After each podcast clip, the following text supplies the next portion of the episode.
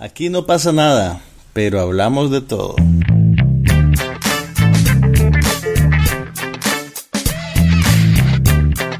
Un podcast sobre cine, TV, tecnología y todo lo demás.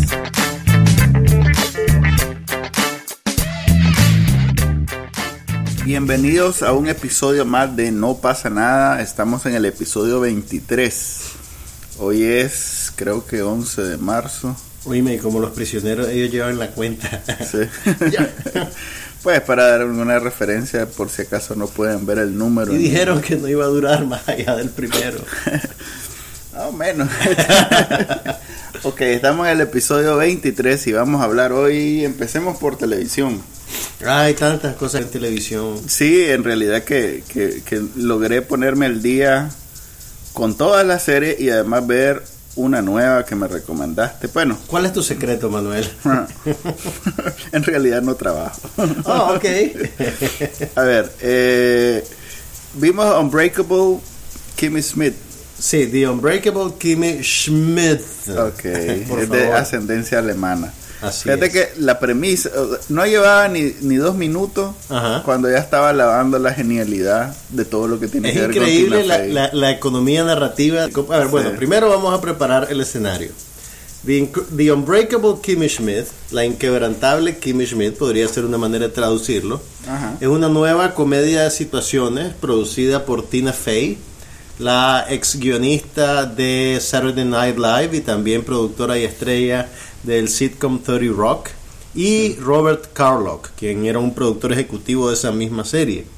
Ellos desarrollaron un nuevo proyecto que se lo vendieron a NBC. NBC ordenó un piloto.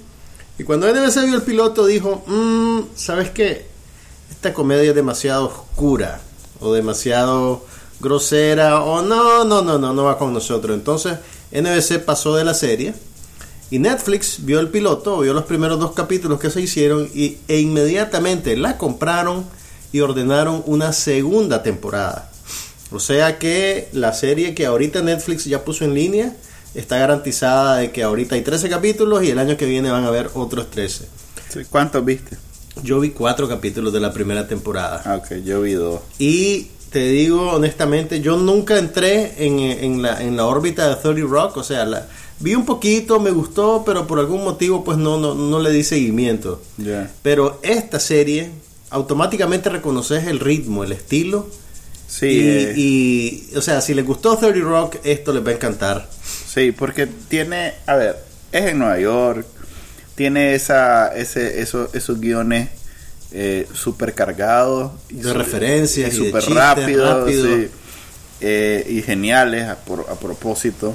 Ahora, Y realmente... tiene, y tiene esa, eh, tiene ese fondito musical que tenía 30 Rock, que también era como parte de lo que lo hacía especial. ¿Querés, querés decir música, música o querés decir la musicalidad del lenguaje, la manera en que No, no, me refiero- Y el ritmo del, del lenguaje. Me refiero a, a ese score, porque no es ok, música. entonces eh, la- es la música incidental, digamos. Ajá, correcto. Ok. Que tiene como, como que tiene un fondito Ahora, adecuado. también verbalmente, pues, esto tal vez es, es difícil apreciarlo porque nosotros no somos, eh, no hablamos inglés nativamente, pues, pero el, el, el- los diálogos están muy bien escritos. Ah, no, es que thir- Están por eso te digo, bien escritos. 30 Rock eh, eh, era una obra casi que literaria en términos de comedia de situaciones, porque este tenía bromas dentro de bromas, dentro de bromas, dentro de referencias. Y, o sea, y te digo, lo, que me, lo que me parece admirable es la manera en que, en que son tan económicos. O sea, tenés un montón de chistes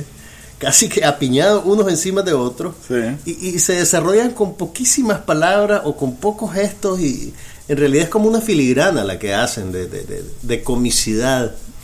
Y, y sí, la, te- tiene un gran sentido de lugar, te sentís como que si han tenido la suerte de estar en Nueva York y ven un capítulo de esta serie, Sí, eh, hay ¿no? bastante escenas filmadas en exteriores y sí filman en Nueva York, no filman en, en, en Bueno. Toronto como un montón de películas, por ejemplo. Es que es Tina Fey. Yo creo que Tina Fey tiene una, un- una deuda con Nueva York y, y, pues no sé, debe ser de esas de esos que, que no, no se imaginan el mundo fuera de la, la isla, pues. Ahora, realmente la premisa de la serie es bien oscura. Sí. O sea, fácilmente podrías hacer un drama con esa misma premisa. Que también lo hacía 30 Rock. Pues eh, la premisa de 30 Rock era un programa tipo SNL, pero eh, de viaje vacío. De- o sea, como, como develado el, el, el, el, el efecto...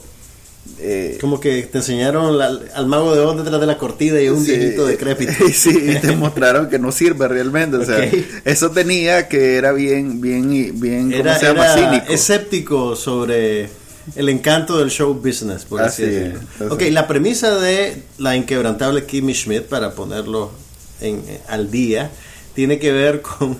Kimmy, Kimmy es una muchacha que fue secuestrada por el pastor de un culto apocalíptico que la mantuvo recluida en un búnker subterráneo durante 10 años o 15 años, una cosa así, con otras cuatro mujeres que eran su esposa.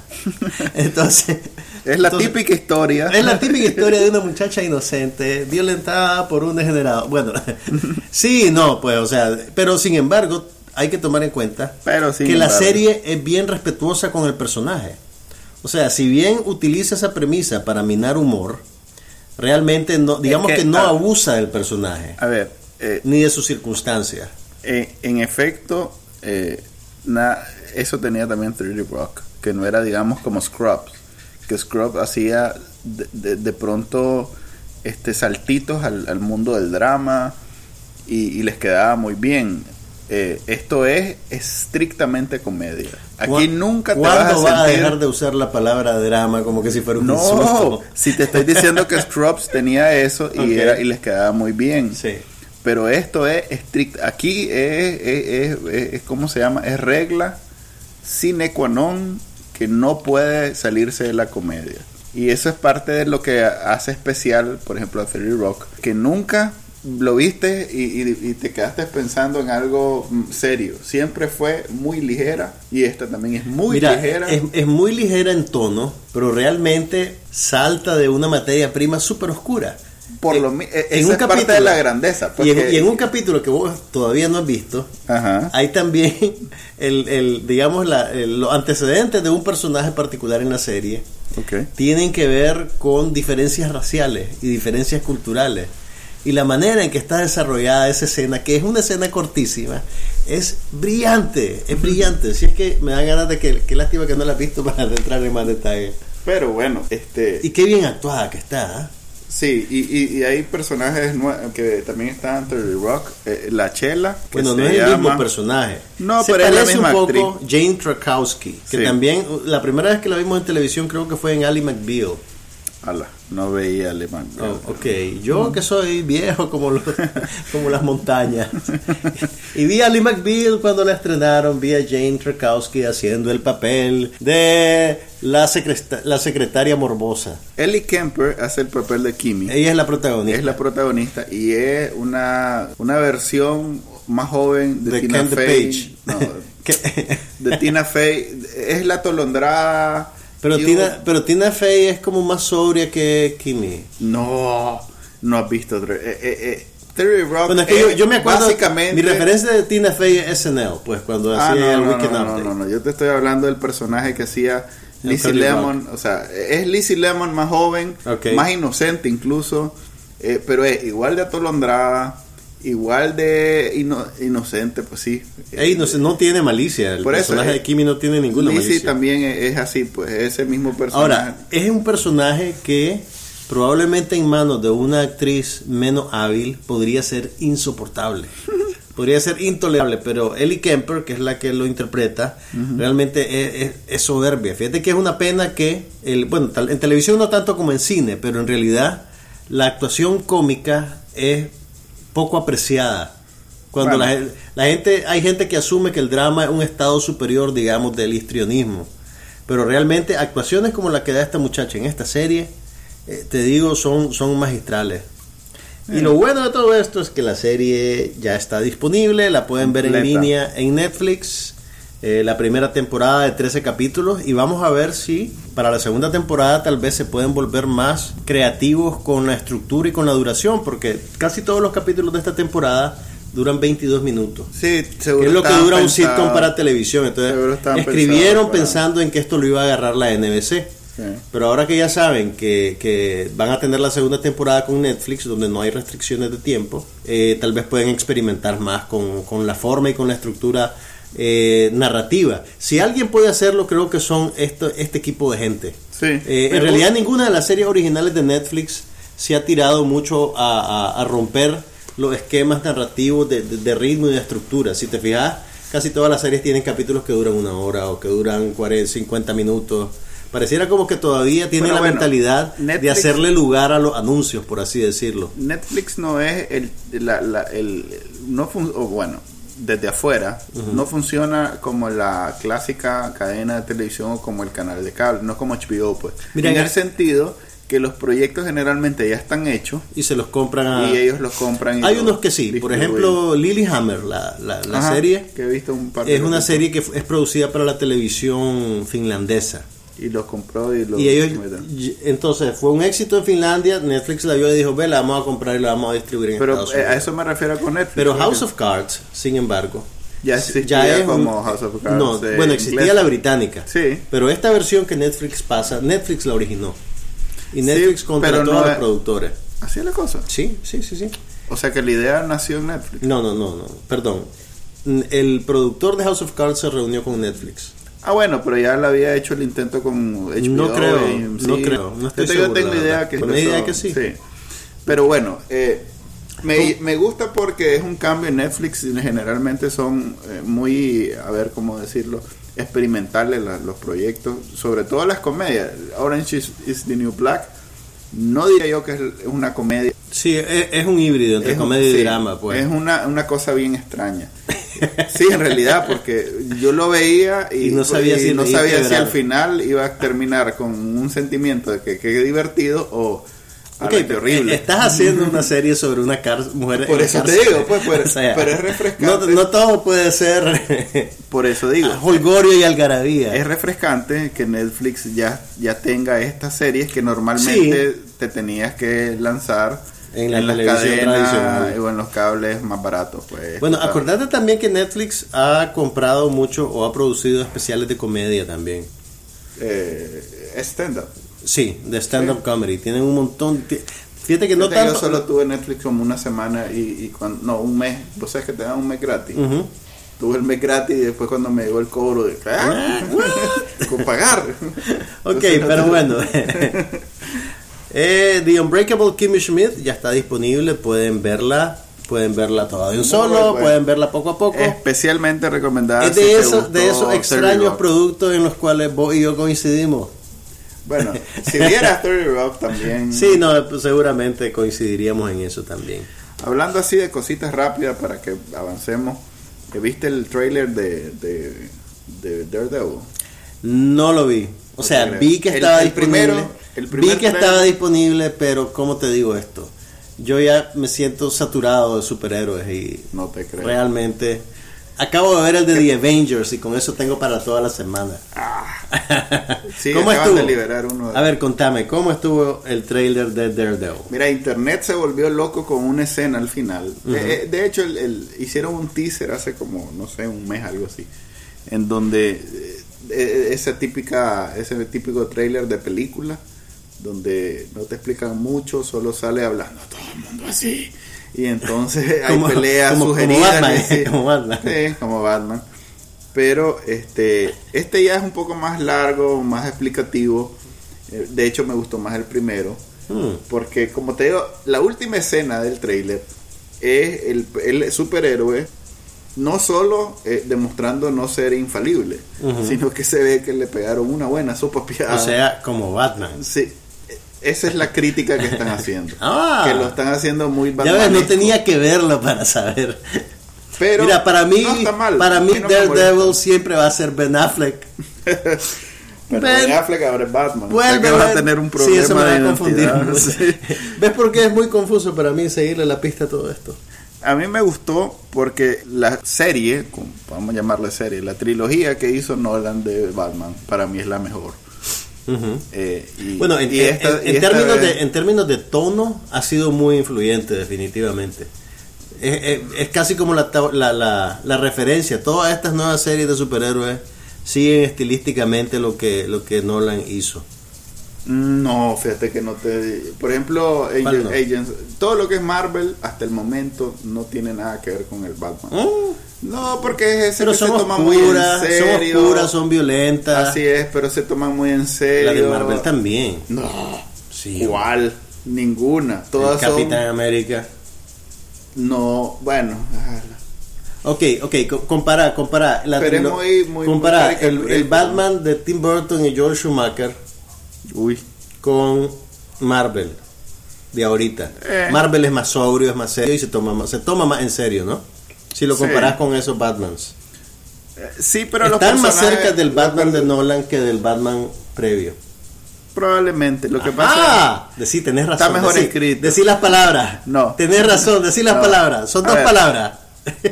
A ver, DC Comics se preocupa mucho, por lo menos en películas, Por ser más adulto.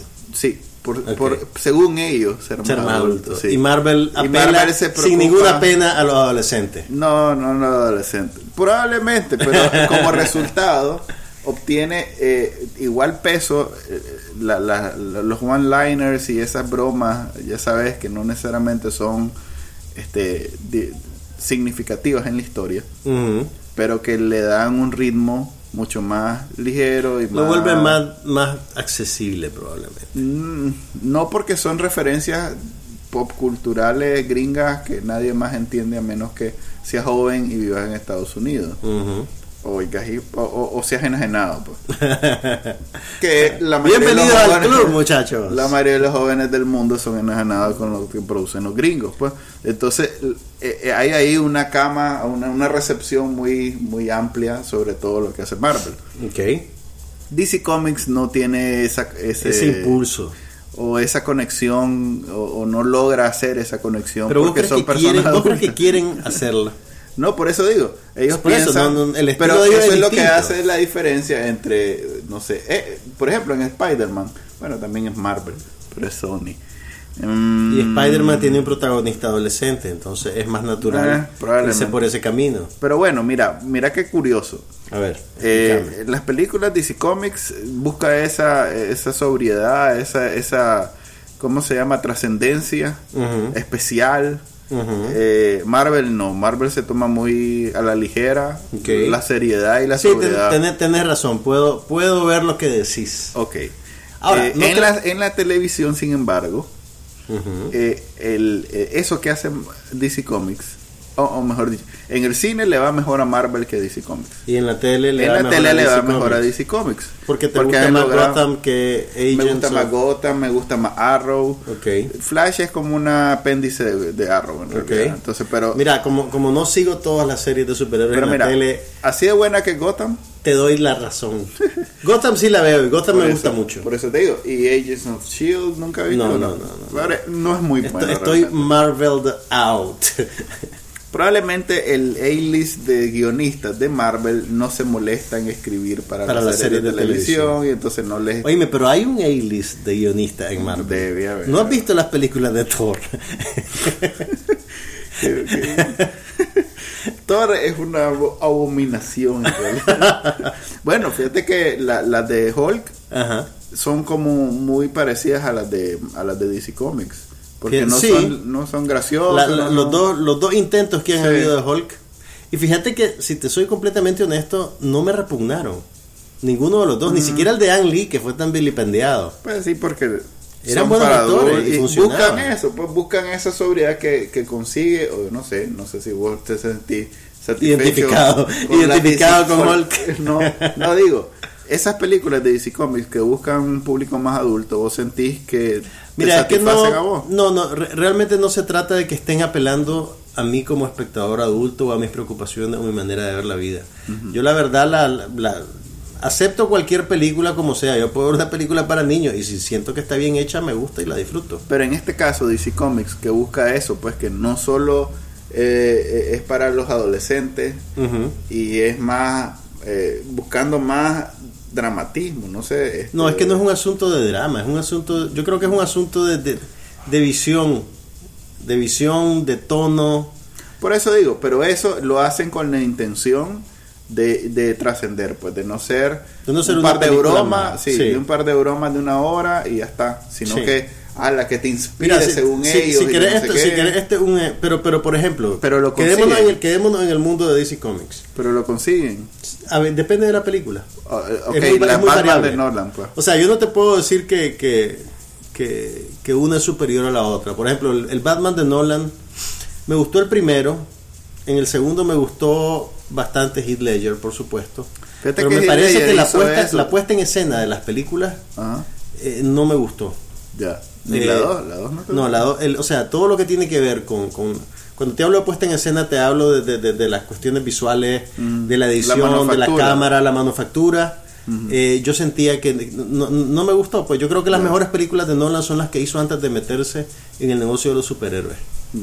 Entonces, a pesar de que todo el mundo le encantan esa trilogía de Batman, yo te digo, pues, tiene sus cosas, pero, pero no realmente. Pero no te sentís satisfecho eh, con esa intención que tienen de venderte. Es que vos podés tener cualquier intención del mundo, pero todo depende del resultado final. Y, o sea, el hecho que tengas una intención noble al principio no quiere decir que al final vas a, vas a encontrar oro al final del arco iris, pues. Si te digo, a ver, de estas películas de superhéroes, ¿cuál, cuál, ¿cuál es así la que te digo que me ha encantado? Yo creo que la mejor película de superhéroes que he visto en mucho tiempo y que todavía no nada me la ha superado es la segunda parte. los 80, no, no, no, no, no, de los 90 probablemente. La segunda parte de Spider-Man en la trilogía de Sam Raimi. Esa fue la mejor película de superhéroes para mí de los últimos años. Y a la fecha no creo que ninguna la haya superado. Tenía muchas expectativas sobre Watchmen, Watchmen pero mí me realmente- gustó mucho. pero Watch, lo que te gustó de Watchmen probablemente es lo que copiaba directamente al libro. Celda por celda. Eh, realmente Lo cual no está mal. lo cual no está mal, pero pero no yo creo que no le hace honor al libro. El libro es muy superior. Ah, Muy muy muy superior. eh, lo voy a conseguir. Es de muñeca. De... Es un cómic. Ah, Es un cómic, pero es que sabes qué de- pasa. Ese es mi tipo de libro. Sí, pero eh, experimenta mucho con la forma e incluye otro tipo de, de formatos. Es, es- es un- es una cosa bien especial. Fíjate que me estoy enterando. Yo lo tengo, te lo puedo prestar si lo quieres leer. Eh, Pero vas a saber manejar un, un- tecnología anticuada como voy un libro. ojalá no lo pueda. Vas a saber cómo ¿Cuál es encenderlo, Manuel. cómo es la batería? La batería nunca se acaba. Poderoso. Fíjate que me estoy poniendo a pensar que nunca vino Sin 2 a Nicaragua. Es cierto, nunca vino Sin City 2. O Ah, sea, bueno. estaba tan mala que dijeron, ¿sabes qué? Ni el mercado internacional se merece ver esto. No te creo. Bueno, Ok. Daredevil eh, tiene esa escena al final que se la recomiendo en todo mundo. Al tra- el, del- el trailer. El lo que está trailer, el trailer. Hablando de superhéroes, hay Pero, unas- espérame, espérame. Ah, no has terminado. No he terminado. Este Eh, podcast es patrocinado por Marvel. No, en re- ah, bueno. Marvel, por En favor, realidad lo- patrocínanos. Lo que iba a decir es que hay varios personajes conocidos del mundo de HBO. Sale Charlie Cox, que salía en, en Boardwalk Empire, era uno de los matones ya más recientes. Eh, sale Deborah Ann Wall, que mencioné la vez pasada, que era una actriz en True Blood. Eh, sale Rosario Dawson, que no sé cómo van a hacer para pagar esa, esa cuenta. este Y así creo que... Ah, bueno, Vincent D'Onofrio, que... Espérame, esta es una producción de Netflix. Sí, no Netflix. No, Marvel, tiene- Marvel, Marvel. Ok, pero lo van a distribuir por Netflix. Sí. Esas dos compañías tienen ahorita Sí, sí. los bolsillos más profundos de la tierra después de Apple. Ok, yo sí la quiero ver, viene en abril. Y a propósito de superhéroes, Imagínate, vamos a hablar de Daredevil, solo mencionarlo. y ya, ya hiciste una... Ok, Powers, hay una nueva serie basada también en unos cómics de cultos que se desarrollan en un mundo alternativo lleno de superhéroes o de personajes con superpoderes especiales. Sin embargo, el tono es bastante adulto, una mezcla de procedimiento criminal y melodrama con mucha mucha violencia y está siendo desarrollada como una serie a distribuirse por PlayStation Plus. Ahora tu PlayStation te va a permitir ver contenido por streaming, así como las cajitas que te permiten ver Netflix. Y los tres primeros episodios de una temporada de 10 están disponibles a partir de este 10 de marzo. El piloto lo puedes ver completamente gratis.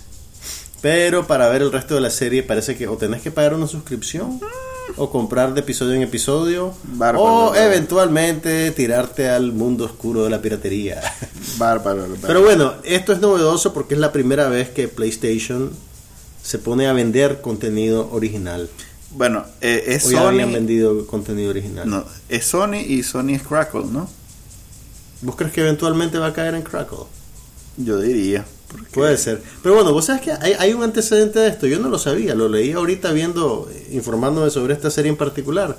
Pero el Xbox tuvo una serie original basada en Halo. Eh, ah, sí. Pero parece que no le, du- no le funcionó mucho el concepto y terminaron cancelando ese servicio. Ya. Hace como un año más o menos. Sí, es que si no te metes a lo grande, que bueno, no, no sé si nos adelantamos de un solo HBO Now, eh, eventualmente la gente va a dejar de pagar por cada servicio que sale.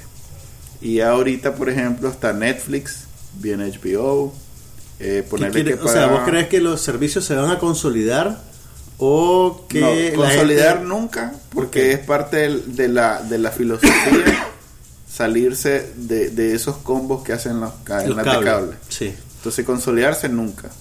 Lo que sí va a pasar es que alguien va a llegar tarde a la fiesta. Porque por ejemplo vos pagas 8 dólares por Netflix, ponerle que 4 o 6 por Hulu.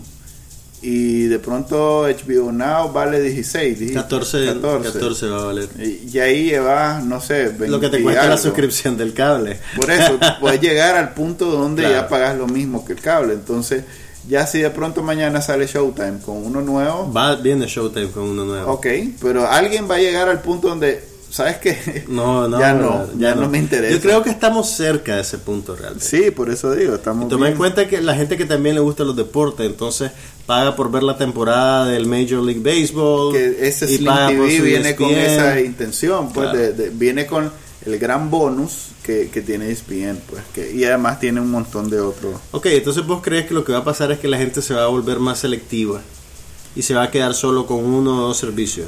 Sí. Y los otros Hmm. van a tener que quebrar. Entonces Crackle, que era la apuesta de Sony, eh, es gratuito hasta donde entiendo. Es gratuito. Entonces, o se queda gratuito, lo cual es una distribución bastante mediocre porque no ganas nada con ella, o eh, desaparece porque no creo que puedan cobrar. Va a ser muy interesante ver qué pasa. Y bueno, ya para que cerremos televisión, quiero recomendarle una nueva serie dramática que se llama American Crime. Fue creada por John Ridley, un guionista que ganó el Oscar de la Academia por 12 años de esclavitud. Esta es una serie con un reparto excelente que incluye al ganador del Oscar Timothy Hutton, a Felicity Huffman, a la cual conocemos por la serie eh, Desperate Housewives, eh, y también Benito García, el actor hispano que hace el papel de un congresista, el congresista Mendoza en House of Cards. Viste que no, ah bueno, no. No, no hablemos de House of Cards, que no he terminado. bueno, Benito, eh, Benito García ahora Héctor, está, eh, Héctor. sí, Héctor. Mendoza. Tremendo. Ahora está actuando en la serie American Crime, que es una miniserie de 11 capítulos, que pareciera al principio que es como un drama procedimental, pero en realidad es algo Yo, yo un vi que lo, más interesante. lo entrevistó Bill Maher. O más en- novedoso realmente. No sé si interesante es la palabra correcta. Lo entrevistó Bill Maher en Real Time hace como dos semanas. ¿A John Ridley o a Benito García? A John Ridley, el, el que hizo. Ah, sí, el guionista. El guionista. Y, y, y entre las cosas que dijo es: primero alabó mucho a ABC. Mm. Bueno, Eh, es el- el ABC se, está eh, se está arriesgando con él con esta serie, porque en Sí. realidad es una serie bien atípica. Sí, y dijo eso, que no era la típica serie donde eh, todo se centra alrededor de cómo surgió, cómo pasó De el cómo crimen, sucedió el crimen y se cómo resuelve. resolverlo. Más bien se centra alrededor de la historia, ¿cómo se llama el, el cliché? Sobre la naturaleza, La naturaleza humana. Pero es que- después del crimen. Pero es que es cierto, fíjate que eh, la, la- la serie está más preocupada con las reacciones y los prejuicios de los personajes más que con la mecánica del crimen. Y le ayuda mucho que los actores son buenos. Es más, eso mencionaron. Como Bill está en HBO, dijo, bueno, ya sabes que eso es gracias a HBO, ¿verdad? Sí, sí. Eh, Entonces el mae dijo, pues sí, en realidad que HBO abrió la puerta a que la apuesta fuera tan grande ahora en televisión. pues. Entonces, denle una miradita si pueden a American Crime. Y también en Netflix se está presentando el remake norteamericano de una serie francesa de horror muy buena que se llama Les Revenants, que quiere decir los que regresaron. Eh, suena como algo de zombies y pareciera que es algo de zombies, pero funciona de otra manera distinta a Walking Dead o a... Y hablando de Walking Dead. espérate, espérate, déjame terminar, déjame terminar. Este es un remake norteamericano que fue producido para la cadena A&E Networks y se está proyectando de la misma manera que Better Call Saul. Al día siguiente de que se estrena un capítulo en Estados Unidos, está disponible en Netflix para Latinoamérica, así que no la pueden ver toda la temporada de un solo, sino que un capítulo cada semana. Sin embargo, yo les recomendaría que si pueden ver la francesa, que también está disponible en Netflix, mejor vean la francesa, es extraordinaria realmente.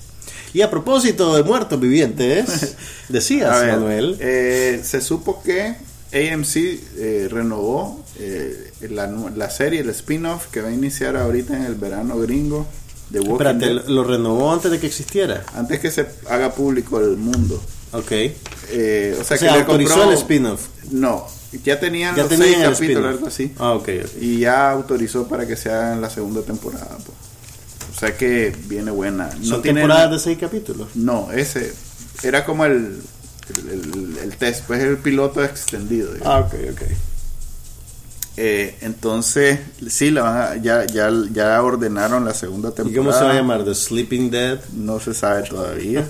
en realidad no se sabe y no, está basada en los cómics. ¿Tiene algún personaje de la serie o no? Eh, ¿O es algo completamente separado? Hay rumores, lo que pasa es que todo lo que se sabe hasta ahora ha sido filtraciones en Twitter de los actores. Mm. Pero decide del productor se sabe que uno no está basada en los cómics de, que está basada Walking Dead. Que de todos modos Walking Dead no está tan basada en los cómics, pues hay un par de personajes ahí, incluyendo... Y la premisa, pues. No es como Game of Thrones, pues que sí está muy basada y hay mucho seguimiento de lo que pasa en los libros. En Walking Dead eh, hay, bifurcaciones. Pues. Eh, la nueva serie se desarrolla en Los Ángeles y, como digo, no está basada y va a tener otra historia, va, va a estar va a tener otro ritmo, va a, va a ser diferente. Pues. Usando una palabra que está muy de moda, pero es parte del mismo universo. sí, es parte del mismo universo. Se supone hmm. que es un poquito antes de lo que está pasando en The Walking Dead. Entendido. Así que, para los que ven. Perdón, ¿ya tiene fecha de estreno eso? En verano, nada más. Verano, es lo máximo que En el verano norteamericano. Para que no digan, oh, ya tengo plan de Semana Santa. Y a propósito de televisión, eh, no sé si me querés acompañar en esta crítica. ¿Qué, cosa? ¿Sobre qué? Sobre CSI Cyber. Ah, contame, no porque no la, no la he visto, pero contame, ¿cómo le fue a la, a la Patricia? A la Patricia Arquette. Mira. Ganadora del Oscar, por favor. Eso es lo peor, fíjate, eso es lo que más me da.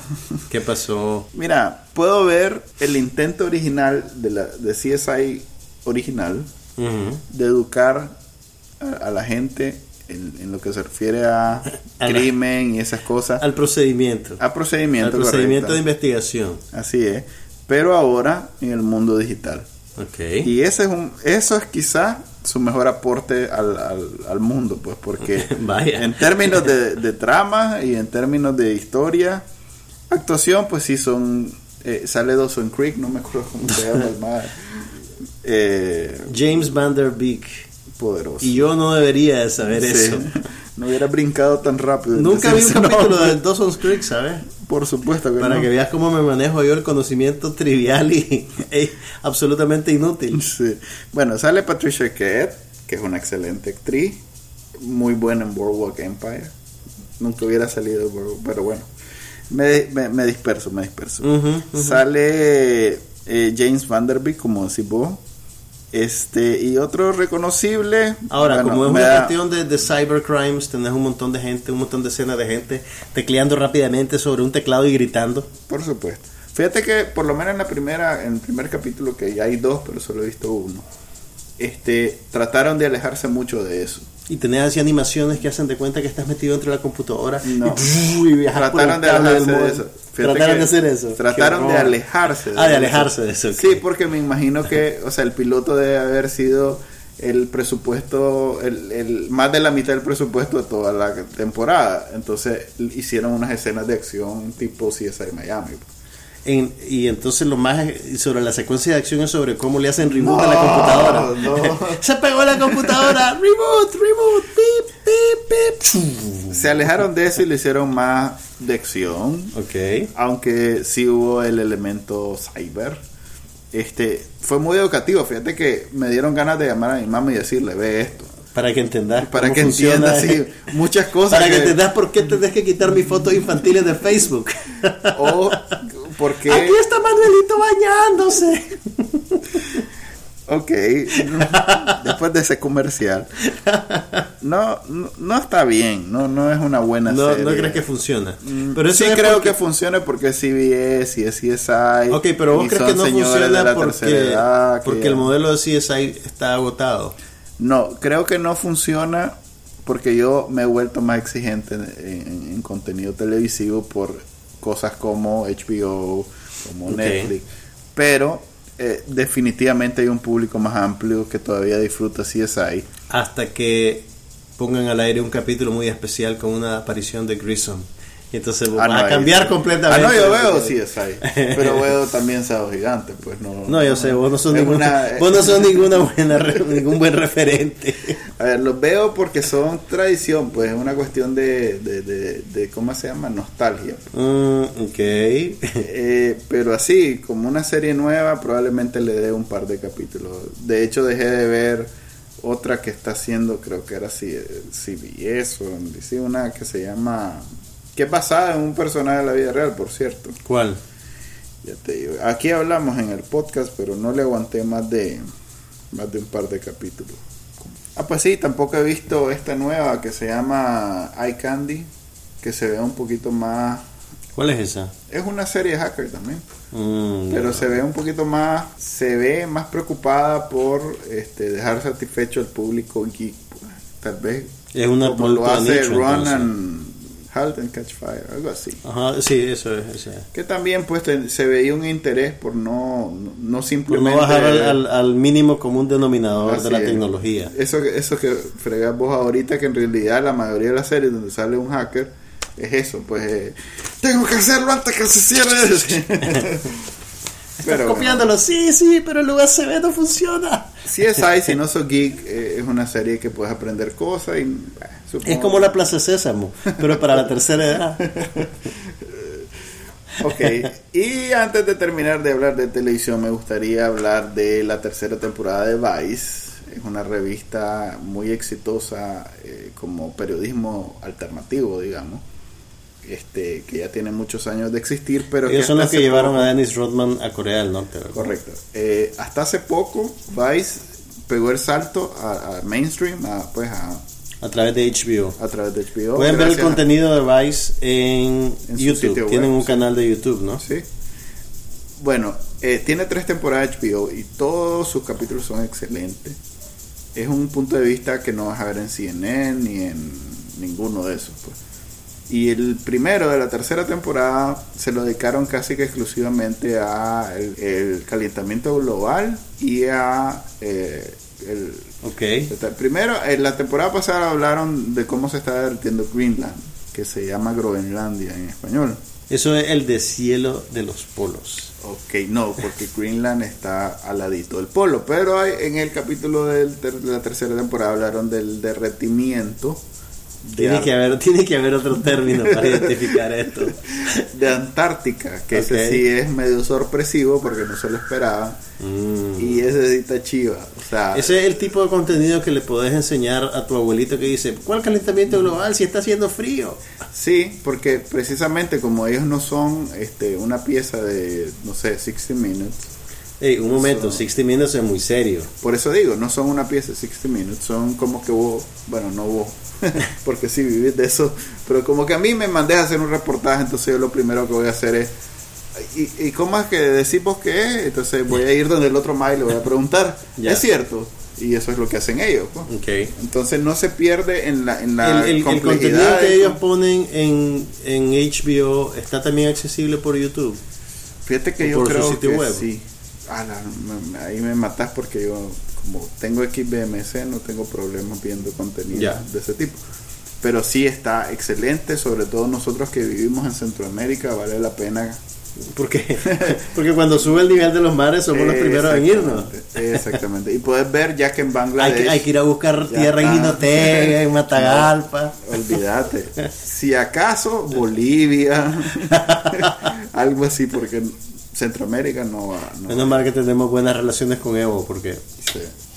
Así que si pueden verlo, está muy bueno. Vice en HBO o si no, pues en YouTube, me imagino que está. Hablemos de cine. Hablemos de cine. Vimos dos películas. Una que estrenaron la semana pasada que se llama Chappie. ¿Cómo te fue con Chappie, Manuel? Fíjate que a mí me gustó. Debo decir que como película de ciencia ficción o como película de acción, no, no, no la voy a recordar dentro de un año ni dentro de seis meses. Pero como... Eh, no te eh, odiaste a vos mismo mientras la estabas viendo. no, me pareció es como que agarré un cuento de Disney y le apliqué una sesión de violencia de, Gangsta Rap de los 90 y ves lo que termina y eso es Chapi. Entonces... Yo creo que le tenés que dar más crédito al gangster rap de los 90. No, fíjate que precisamente investigué sobre, sobre, Ninja y, Yolandi. Y ellos son como los precursores de una onda en Sudáfrica. Ok, lo que pasa que rescata el, los hay, 90. Hay un dúo de música hip hop conformado por Ninja y Yolandi, un hombre y una mujer. En la vida real. En la vida real que figuran en la película como personajes, son un par de, de narcotraficantes, de criminales, digamos, ineptos y desesperados. Eh, y los personajes conservan los nombres de estos artistas en la vida real. Entonces, me imagino que si, si estás conectado con la cultura sudafricana y los conoces, sí, verlos en la película debe haber sido Cuando los ves en la película debe de tener, digamos, un poquito más de fricción eh, cuando nosotros lo vemos, que no los conocemos, pues quienes son, más. Pero bueno, a mí, a mí no me gustó la película y te voy a decir por qué. El director Neil Blomkamp, yo creo que curiosamente ha ido perdiendo con cada película que hace. Casi que pareciera que habilidades.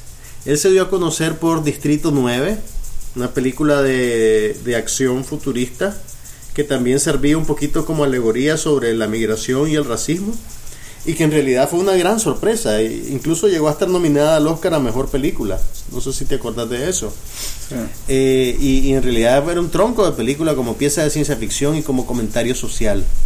Después de eso hizo Elicio, que es una película que se desarrolla en un mundo similar, que tiene grandes estrellas de Hollywood, tenía a Matt Damon y a Jodie Foster, pero no era, era menos satisfactoria que su antecesora.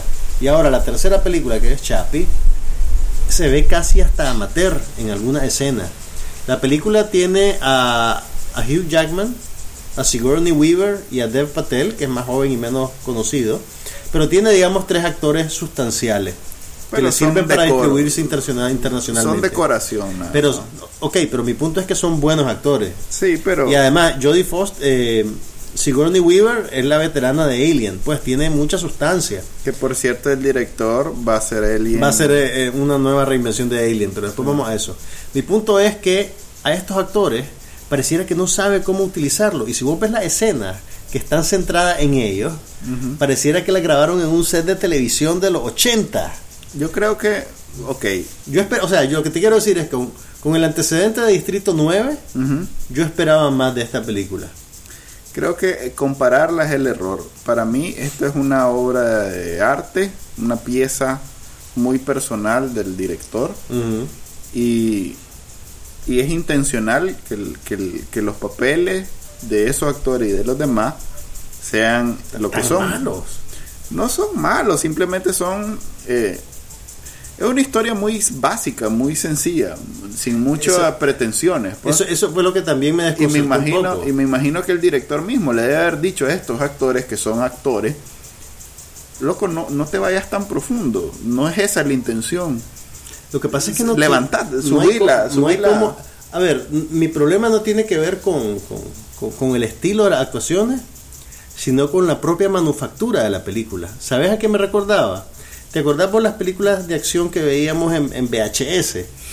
a finales de los 80, principios de los 90, Ajá. que tenías las secuencias de acción, ¿verdad? Que vos decís, oye Arnold, cómo cachivea a los malos. Pero de repente viene una escena dramática de Arnold con la muchacha. Ajá. Todas las escenas que tienen solo a los personajes humanos parecen las escenas de Arnold con la muchacha.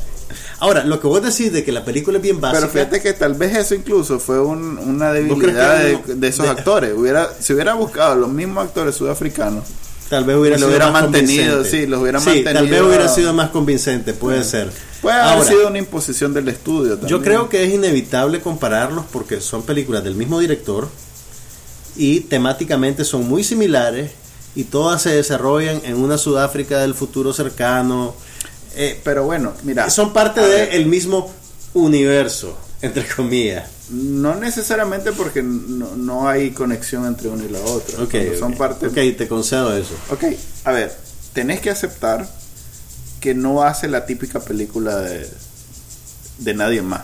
O sea, es como en algún momento fue el de sexto Mm. sentido, el, el que nunca después. M. Night Shyamalan. el Shyamalan. Yo creo que sí es como M. Night Shyamalan en el sentido de que su primera película No. es un No, éxito no, y la otra va convirtiéndose como en una parodia de su primera película. No, esta película tiene el mismo mérito que tiene este District 9.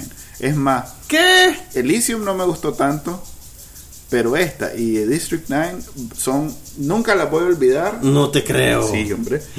Chapi. eh, No, Eh, no di- puedo creer lo que estoy oyendo. Mira, bueno, cuando hablabas del tono de la película, Es que Eso el, tono, fue algo- el tono es, es, es como te digo, a ver, es la expresión y debe ser una fantasía juvenil sí, sí, de- o sea, del, del director. Mira, es la- decir, mi, mi héroe juvenil los voy a eh, hacer. les voy a hacer una película para que se luzcan. Un homenaje. Ok, ok, mira, en- en- en- tenés razón con eso, que decir. Sin embargo, me por un parece- lado, por un lado. Me parece que el tono de la película es aleatorio. Déjame que te explique. Las escenas que tienen que ver con el robot Chappie, porque la película es sobre un robot que desarrolla la conciencia, Ajá. Y ahí esa es la otra parte que te digo. la parte bueno. filosófica. Exactamente. Ok, mi punto es, si querés filosofía sobre inteligencia artificial, tenemos Este que ver es el que mejor lo ha hecho. No, No. Hair es la que mejor lo ha hecho. No, hombre. Ok, lo que te quiero decir es que... predecible. No, las escenas de Chappie son escenas que estarían perfectas en una película infantil. Las escenas, a ver, espérate, aquí voy, no, pero no he terminado. Ajá. Esas son las escenas de Chappie. Sí. Las escenas de Ninja y Yolandi Mm. podrían estar en una película pseudo musical acción para adolescentes. Y las escenas de violencia son tan gráficas y grotescas que deberían de estar en una película De Sylvester Stallone. no, olvídate, de adultos. Entonces, yo sentía una gran disonancia entre todos esos tonos que tiene la película en un momento y otro. Y de ¿No te repente gustó aparece. esa combinación? No me gustó la combinación. Y de repente aparece en la escena con, con Hugh Jackman con su, con su corte de pelo de mullet. pues sabes, business in the front, party in the back. Sí. Eh, y la Sigourney Weaver haciendo de ejecutiva malvada. Y Dev Patel haciendo de geniecillo. Que, que, que parece que están en una película completamente distinta. Sí, en realidad Y- que- que y, hay- de las tres, de las cuatro películas que hay en Chappie, la que tiene a Sigourney Weaver y Hugh Jackman es la peor. Sí, tienes razón.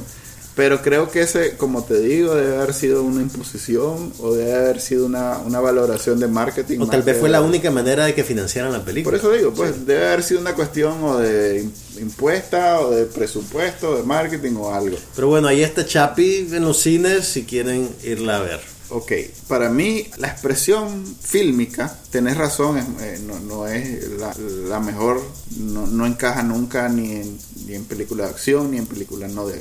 O sea, es bien rara. Pero eso me gustó porque precisamente descansa mucho en el hip hop sudafricano, pero es hip hop. Pero nunca cantan ellos en la película. Ah, pero el, todo el, el- O sea, el yo entiendo que- todo el soundtrack ellos Son es ellos más, los que cantan en Es más, yo ya bajé dos canciones porque me gustaron ¡De Ratterwood! de, de, de- I'm a ninja. Ok, Pero Manuel es bueno, un ninja. Ok, mira, para, pero es para- chistosa, eh, pero bueno, a ver, esa parte la aprecié, pero porque soy yo. Yo estoy claro que si no te gusta el rap o no te gusta el hip hop, no, no viviste los no, 90. no encontrar gratificante. Sí, eso. eso no te va a hacer. Ya. Pero Lo que sí creo que es universal es la historia del el robot. Oh, Sí, oh. porque aunque sea el, el ay, iba a decir una vulgaridad. El individuo más desalmado Estoy del mundo, acostumbrado a que la gente me diga eso. el individuo más desalmado del mundo, aunque sea ese, vos ves Bambi y por lo menos cuando- sí, por lo menos una lágrima te- se te sale cuando se muere la mamá. Manu- Manuel, lloraste con Chapi. No, Manuel, pero- Manuel, confesalo, Manuel. No, no, en realidad no, no lloré, pero sí me, me dejó conmovido. Te dejó conmovido. Me dejó conmovido. Wow. Porque Manuel tiene sentimientos, dama y caballero. Y eso, por eso digo, es una película de Disney enmascarada en Ok, debo confesar que sí hay algo que me gustó en Chapi. Y algo. es la animación del robot. Eso es lo más convincente de toda la película. Te hablo pues del elemento material, la manera en que se mueve y cómo lo insertan en, en, en todas sus escenas. Pues no, no ves las costuras digitales. Los Sí. efectos especiales son muy buenos. Sí. Lástima que el guion no es mejor y lástima que la dirección es errática. Yo preferiría, te digo, si quieren ver una buena película de Neil Blomkamp, vayan a ver Distrito 9. Y después vean Chapi. Y escríbanle a Manuel y díganle, sí Manuel, vos tenías razón. Le fue muy mal en, el, en, las taquillas, así que creo que la ba- mayoría... Está bajando tus estándares. No, Vos antes respetabas no la voy- taquilla. no me voy con- Vos antes respetabas la taquilla, Manuel. Pero no, no lo... con- o sea, como lo que es. Pero definitivamente, este, no, la mayoría opina como vos. Aunque yo... Por una vez en la vida. Aunque yo prefiero que sí me gustó. Bueno, esta semana se estrena. Bienvenido a mi vida, Manuel. esta semana se estrena Cenicienta, una versión con actores de carne y hueso, producida para Disney, dirigida por el británico Kenneth Branagh. Y con Kate Blanchett, la ganadora del Oscar y una de las mejores actrices vivientes, haciendo el papel de la madrastra malvada. La película se va a proyectar en versiones doblada al español para los niños que no saben leer y en inglés con subtítulos para los niños y adultos que sí saben leer. Chequeen bien su cartelera para que sepan en cuál se meten. También se estrena la comedia criminal Focus, protagonizada por Will Smith y Margot Robbie, la actriz australiana que conocimos por su papel en El Lobo de Wall Street, la última película de Leonardo DiCaprio y Martin Scorsese. Esa Margot Robbie es un clon de Jamie Presley. Sí, físicamente se parecen Es mucho. increíble. Yo cada vez que la veo digo, oye, Jamie Yo también, a mí también, yo también me confundí la primera vez que la vi, pero es como que unos 15 años menor que la Jamie Como Presley. 20. Como 20. Sí. O sea que la Jamie Presley podría interpretar a su mamá en una película. Ajá, sí. No deben haber ya, deben haber ya intenciones de alguien. hacerles un papel. Sí. Ok, pasemos a, a tecnología. Eh, Apple hizo el lunes su gran presentación de medio año, no sé, hace como cinco el año. Es su que- presentación del primer trimestre del año. Que esa fue la noticia con la que abrieron, por cierto. El primer trimestre del 2015 fue el trimestre más lucrativo en la historia del mundo, de cualquier compañía. Ya habíamos hablado. No de la industria de la computación, no de Apple, no de una compañía americana. 18 billones en ganancias. Ya habíamos hablado de eso. Y los juguetes que presentaron, bueno, el, el- el- el gran evento de la jornada fue la presentación del Apple Watch que va a estar disponible a partir de abril. Y el probablemente el modelo que la minoría va a comprar en Nicaragua es el más barato. A ver, el Sport de aluminio plateado que va a valer su precio de entrada. Sport es eufemismo de, de plástico, ¿verdad? No, Sport quiere decir que la banda.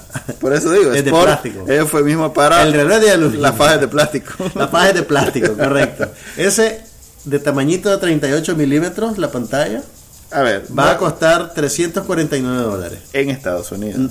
Bueno, sí, en Estados Unidos. Aquí va a costar 500. Es cierto, aquí va a costar más. Mira, estate claro que lo que va a pegar aquí es la copia china, La de copia la- china. de la- del Apple Watch. O sea que, ¿Cómo se va a llamar? El, el, el Orange Watch. sí, algo así y va a costar 20 dólares y va a ver que todo el mundo lo va a andar. Pero no va a tener el mismo sistema operativo. No, pero por favor.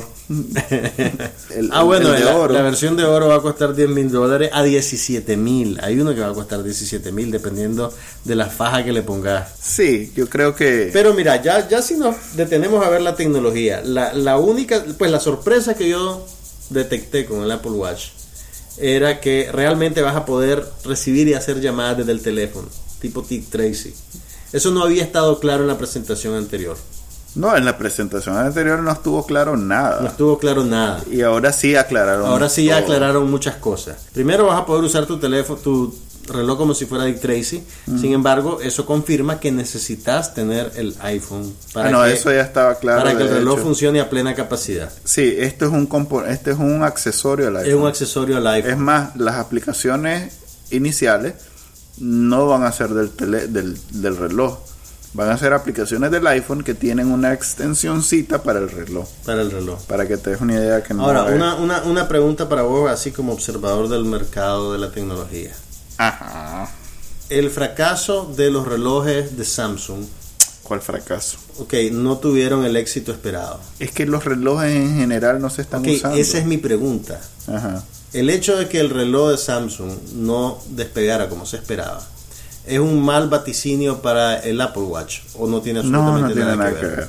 Esto es una forma de sacarle más dinero a, a los que creen que Apple o, mejor dicho, a los fanboys, pues, a los mm. fanboys y fangirls de Apple. Pero está por verse si alguien que no usa reloj y que no se va a tirar al ecosistema de Apple por el reloj. No, más bien, como te digo, si alguien que usa iPhone y que está muy, muy por ponerlo de una forma educada, muy satisfecho con su iPhone. Va a querer extender la experiencia a su muñeca. Así es, sin usar reloj. O sea, si es alguien que no necesita reloj, pero se va a sentir, eh, ¿cuál sería la palabra? Con... Combinado. Existe. Combinado, sí. Claro que sí. Usemos combinado y después me explicas qué significa. Se va a sentir eh, combinado. Espero quiera decir lo que creo que quiere decir. Movido, pues, para comprar el Motivado. Ajá, pues se va a sentir motivado a comprar el reloj, aunque no necesite reloj, aunque no use reloj, pero como es el componente nuevo que viene con el iPhone, lo va a comprar esa sería mi, mi duda en el futuro. Pues. Mira, en, tu visión del mundo, yo soy un fanboy de Apple. Y puedo decirte que a pesar de mi usar reloj ah bueno sí usar reloj no me había fijado uso la bandita esta de Nike Plus es lo que te digo que no necesariamente eh, son no es un mundo Android pues es más el mismo Apple no viene a un mundo a ver el que usa reloj y se saltó del reloj normal al reloj tecnológico porque todavía no todos son inteligentes. Ese que andas no es inteligente. Sí, no, yo sé. Pero por eso, pero, ya me, lo, decís con, tono de insulto. Para que quede claro. no, mira, mira, lo que quiero decirte es que yo soy técnicamente, en tu visión del mundo, un fanboy de Apple. Así es. Y me he resistido, por ejemplo, a comprar una iPad. Ni siquiera tengo tablet, porque realmente no, no siento que sea necesaria para mí. Ok. Entonces no he dado ese salto. ¿Vas a comprar reloj? No voy a comprar reloj. Pero, pero, a ponerle que costara 100 dólares, ¿lo compraría? ¿Por 100 dólares? Pero es que no sé si lo voy a usar. Esa es mi pregunta. No ¿Será que, lo vaya a usar. ¿Será que, alguien sin, sin ningún uso para los relojes? Mira, yo creo que la utilidad de ese el, pegue el salto de comprarlo solo porque iPhone. Mira, yo dejé de usar reloj, yo usaba el teléfono para Todo el mundo dejó de usar reloj. Si ese, si ese es eh, precisamente el, el, líder, no sé si llamarlo líder, líder, el Pebble, que es un reloj, uno de los primeros reloj, cuando les preguntaron si estaban con miedo que ahora viene el, el reloj de Apple, dijeron, pues fíjate que no, porque en realidad nuestro principal contrincante en el mercado es el celular. Sí, es, la gente que no usa reloj. Que no usa reloj. Entonces, nuestro, todo nuestro esfuerzo está alrededor de convencer a la gente que vuelva a usar reloj. Mira, yo creo, por, lo que vi en la presentación del producto, yo creo que la utilidad de ese reloj es muy reducida aquí en Nicaragua. Casi todos los servicios que te anuncian, pues de interactividad con la automatización de tu casa y eso, eso va a funcionar lindo tal vez en las dos costas de Estados Unidos, en la este y en la oeste. Pero aquí en Nicaragua va a ser más un producto de vanidad que un producto útil. Pues. A ver, desde el momento que hay uno que vale 10 mil y que va a ser obsoleto en dos años, es obviamente es un, pro- estrictamente es un producto vanidad, de, pues. de- de- de moda, pues realmente Sí. yo no, ahorita yo no le veo la utilidad, pues. Ahora, si me quieres sorprender en mi cumpleaños o en Navidad, yo no me ofendo. Y No tiene que ser el de 10 mil dólares. No te preocupes que no sería capaz yo de sorprenderte de eso. Pero mira, apartando el Apple Watch, Ajá. realmente lo que más me llamó la atención en todos los anuncios fue la nueva computadora notebook compacta que están presentando. Y no tanto por la computadora, sino por el, el ah, hoyito, por el, el, sí, el el, el, eh, el uso de una toma USB-C, USB-C, que es el nuevo salto evolutivo de conectividad en las computadoras. En el caso de esta notebook de Apple, es el único conector que tiene. Ya no hay conector de Firewire, ya no hay USB normal, ya no hay incluso el conector tradicional para cargar la batería de la computadora, ni la salida de Este- audio, ni este la salida de video. Este hoyito va a ser para el- la electricidad, para los USB, para Cargar la batería. para todo. Para todo. Y Ahora, lo cual significa que van a comenzar a, vas a tener que comenzar a cargar comprar- los dongles esos que vienen. un montón de adaptadores que. Apple te va a vender. Ahora, cuando yo vi el anuncio, yo dije, estos hijos de su madre ya inventaron otra manera de hacerme comprar otros 20 adaptadores para lo que ya puedo hacer con mi MacBook Pro del 2009. Sin embargo, me sorprendía unas es un horas más tarde cuando descubrí que es un nuevo estándar de la industria. Sí, pero O un que estándar que, le faltan 10 años para le ser faltan 10 estándar. años, pero eventualmente todas las computadoras, también las PC, van a utilizar Ya hay, ya hay computadoras que tienen USB-C. Entonces, ah bueno, sí, y también por ejemplo SanDisk ya produce un lector de memoria con, que, con conexión USB-C y también la C tiene un disco duro portátil con ese conector. Una de esas de sus líneas de Porsche te, te ponen el conector ese para que te sientas Ah, bueno, última. de, aquí debe haber en el centro comercial. A ver, la buena noticia es que el conector es backwards compatible, o sea que si compras los adaptadores apropiados, todavía vas a poderle conectar tus periféricos.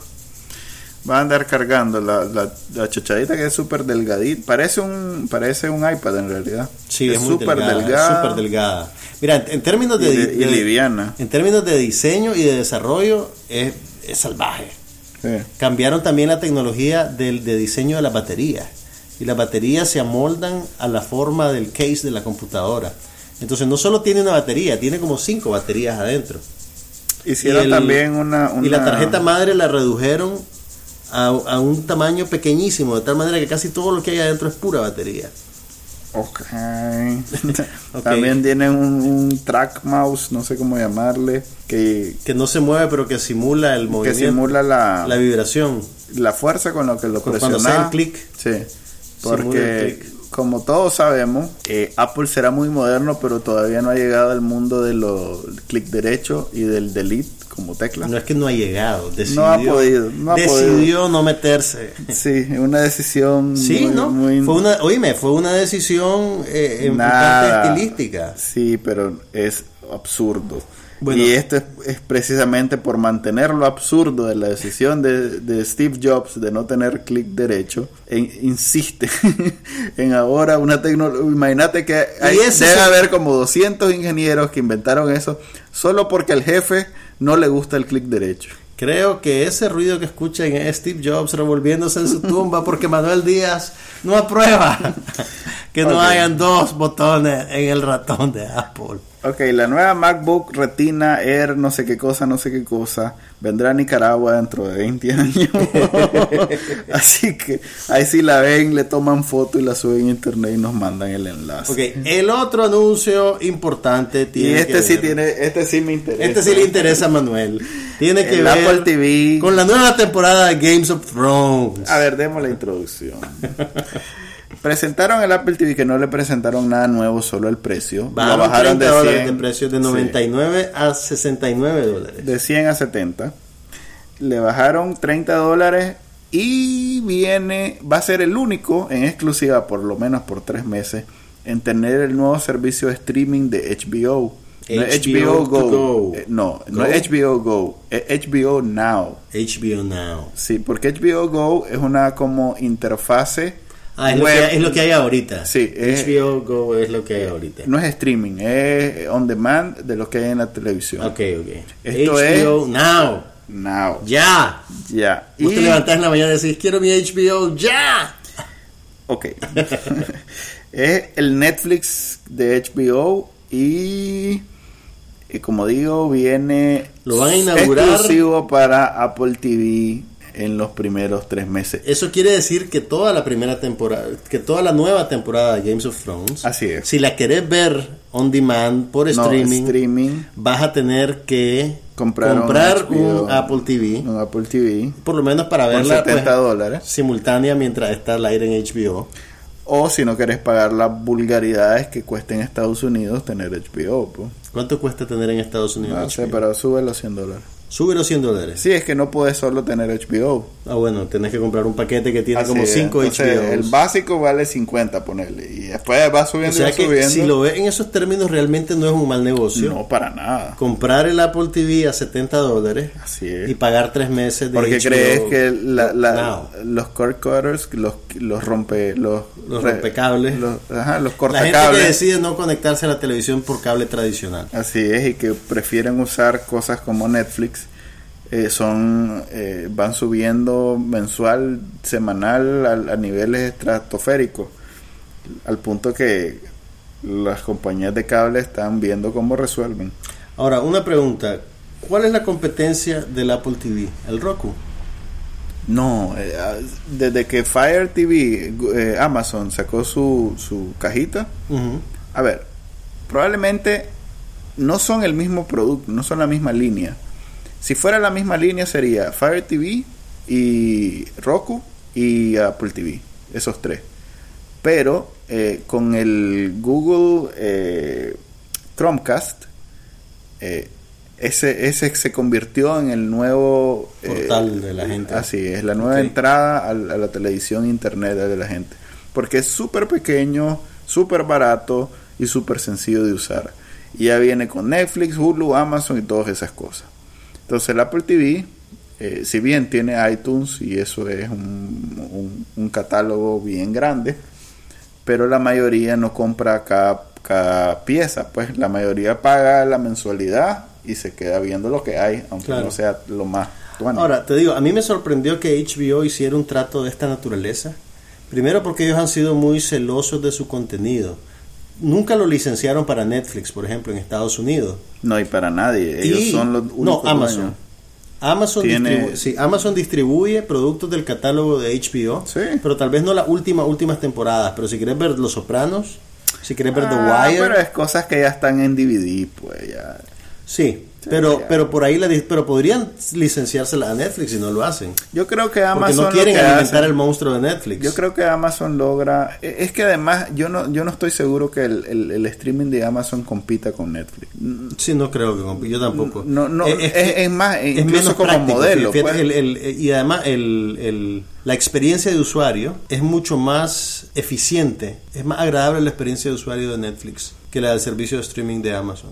Sí, por eso digo que streaming, streaming, HBO nunca había autorizado. Si acaso había autorizado distribución digital, que es Amazon Prime. Time, no me acuerdo. Prime, Prime. Pero, eh, Ahora, eh, esto va a mover un montón de, de cajitas de Apple TV. Un- En Estados Unidos, por lo menos, vamos a ver un montón de interesa. de Apple TV. Eh, En realidad, Apple fuera de Estados Unidos no tiene un mercado muy grande. Game of Thrones es una fuerza que no se puede ocultar. ¿Qué número de temporadas es la que viene? Para que tengan una referencia, Games of Thrones es la serie más pirateada en la Es la historia serie- del medio audiovisual. Es la serie más cara, es la serie más discutida en internet. Tiene varios méritos. Ahorita vendría su quinta temporada.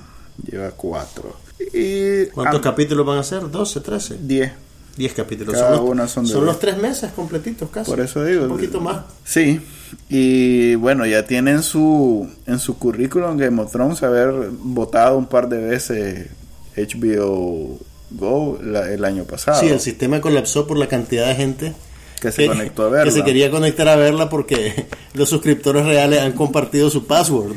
Que HBO no tiene ningún problema. No, no eso. tienen, pero pues el sistema no, no soportó todo ese número de gente. Sí. Vamos a ver si el sistema de Apple TV los aguanta. no, HP, eh, Apple TV sí está preparado para eso. Luego, eh, Apple anunció también una cosa que se llama Research Kit, que es como un paquete de funciones y aplicaciones relacionadas con los sensores que vienen en el iPhone. Sí, para leer enfermedades y esas cosas. Ah, ok, claro. está en alianza con hospitales y laboratorios y Porque dicen que uno de los grandes problemas de los médicos que hacen investigaciones es recopilar datos y administrar a los voluntarios para las pruebas que hacen. Entonces, este paquete de software va a permitir que la gente fácilmente se apunte como voluntario para algún estudio y que los médicos recojan la información básica. Eh, vamos a ver la utilidad práctica de esto, pues cómo va a ser, cómo Está contando, o sea, el mercado de la salud en Estados Unidos es monstruoso y bueno, en mundial todos los laboratorios de drogas son fuertes. En, entonces ahí hay un mercado que Apple, se, con, esa habilidad que tiene de hacer reales, va, haber dicho, aquí vamos. Bueno, eso fue el episodio de hoy. Y ya saben que nos pueden escuchar en iTunes, Stitcher, TuneIn y iVoox. Em, también nos pueden ver en nuestro sitio web somosnopasanada.com o bien en nuestra cuenta de Twitter somos no pasa nada. Gracias por escucharnos. Y bueno, hasta la otra semana.